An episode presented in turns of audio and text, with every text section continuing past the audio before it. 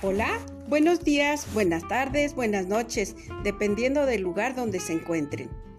Soy la maestra Eva, educadora de profesión y de corazón, psicóloga educativa.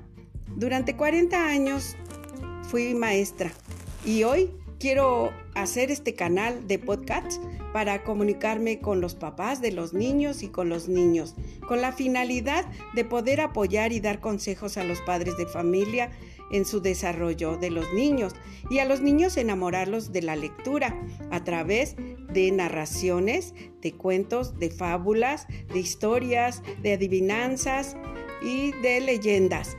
Ahora la finalidad sería desarrollar en los niños el gusto por la lectura y las cuatro habilidades del lenguaje. Hasta pronto. Bye.